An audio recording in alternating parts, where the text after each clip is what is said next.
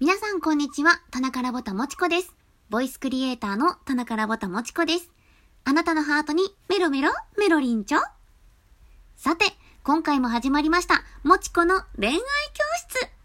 皆様、いらっしゃいませ。ごきげんよう。今回は本で学んだ内容を私なりに解説していきたいと思います。共感できるって思ったり、いやいや、こういう風にも考えられるじゃん、とうと、皆さん考えることが違うと思いますので、ぜひ皆さんの意見も聞かせていただければなと思います。本日皆さんと考えていくのは、一人時間の過ごし方についてです。皆さんは一人でいる時間は得意ですか？苦手ですか？私は一人でいる時間にそこまで苦手意識はありませんが、まあ寂しくなるときはどうしてもありますよね。今回話していくのに、心理学博士のジョン・グレイさんが書かれた、一人になりたい男、話を聞いてほしい女、この内容も絡めていくのですが、もともとね、女性ホルモンの影響や本能的なもので、女性は男性と四六時中一緒にいたいと考えがちなんですって。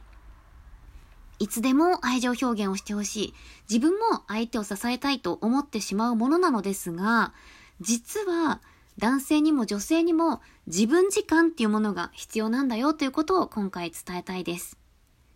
まず伝えたいことは、一人になりたい時間ができるのは相手への気持ちが冷めたわけではなくて、ホルモンバランスの変化によって生じることだから仕方のないことなんだよっていうことです。男性は仕事や周りの環境によって刺激を受けて、ホルモンバランスが変化していくんですよね。その中で、一人で考える時間、自分のために使う時間っていうものが欲しくなってしまうもの。この本の中では、洞窟タイムと言われているのですが、男性にはこの洞窟タイムがあるということを女性が理解しているかしていないかで大きく違ってくると思います。反対に女性もホルモンバランスによって一人になりたい時間というものがあります。これは女性の場合は結構はっきりしていて、月経周期によって生じることが多いのですが、月経から2週間前から月経が終わるまでの間、なので排卵後から月経が終わるまでの間は、自分時間を過ごしたくなるものなんだそうです。男女ともにそっとしておいてほしい時期があるっていうことを理解していないと、一人になりたい側からしたら、なんで分かってくんないのって思ったり、一人にされた側からしたら、こう突き放された気持ちになって悲しくなったり、不安になったり、落ち込んだりしますよね。そのバランスをうまく取れるように、自分だけで楽しむ一人時間のおすすめを考えていきたいと思います。私の一人時間の過ごし方は大きく分けて3つです。読書、制作、女子プロレス観戦です。まず、私は一人時間ができたら読書をします。読書って自分の知らない世界を知れるみたいで面白いんですよね。私はよく心理学系の本を読むのですが、自分の知らないこと、自分の考えたことのない角度で物事を考えられていたりとかすると、学びがすごくいっぱいあって、その度に自分自身への自己肯定感とか向上心っていうものが上がるような気がしています。私は学びは強さだと思ってます。この強さが今度人への愛へと変わると考えています。一人の時間に自分だけでできること、読書はまずおすすめしたいなと思いますね。そして次に紹介するのは制作。まあ、これは私の場合で言えば音声作品を作ったり、新しいお菓子とか料理に挑戦してみたりとか、こう何かを作ることに没頭してみるっていうのもおすすめです。出来上がっていく過程を見ていると、こうなんだか達成感というか、あ、私こんなこともできるんだっていう自信になったりするんですよね。あ、そういえば今勝手にラジオトーク CM 第10弾を作成しています。この作品は私が魂を込めていることもあって、結構時間をかけて作成します。まあ、出来上がり次第共有していこうと思ってはいるのですが、ちょっとなかなか最近時間が取りづらくて、自分の体調のことも整わなかったりとか、日常の出来事でちょっと圧迫されてる時間の方が多くて、なかなか制作が滞っているのですが、ぜひぜひ楽しみにしていてください。そして最後に紹介するのは女子プロレス観戦。これは別に会場に行く必要はないです。YouTube に動画がございますので、ぜひ見てみてください。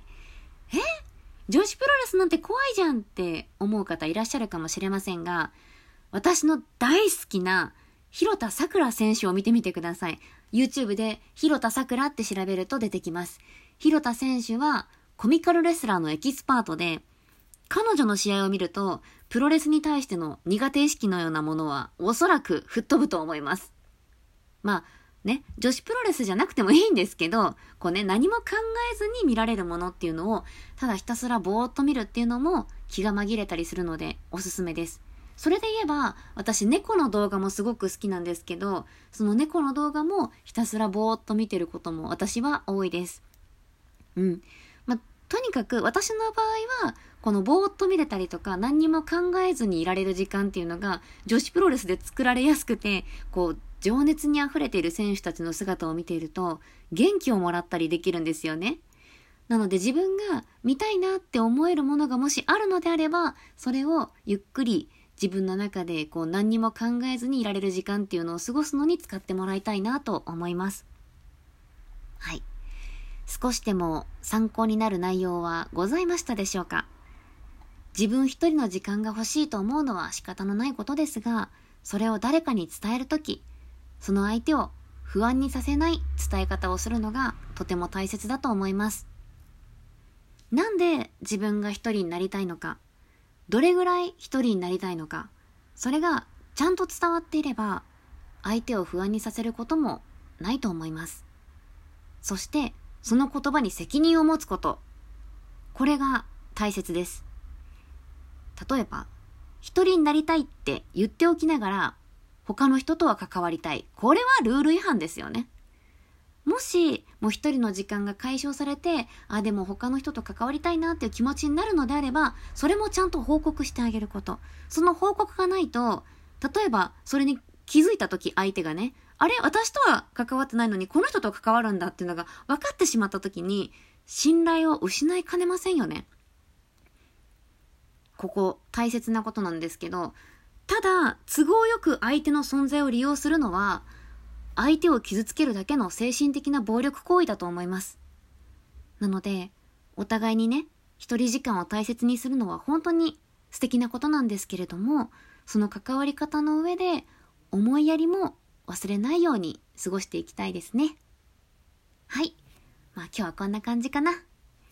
ここまで聞いてくださった皆様、ありがとうございます。また皆様にお会いできることを楽しみにしております。以上、田中らわたもちこでした。バイバイ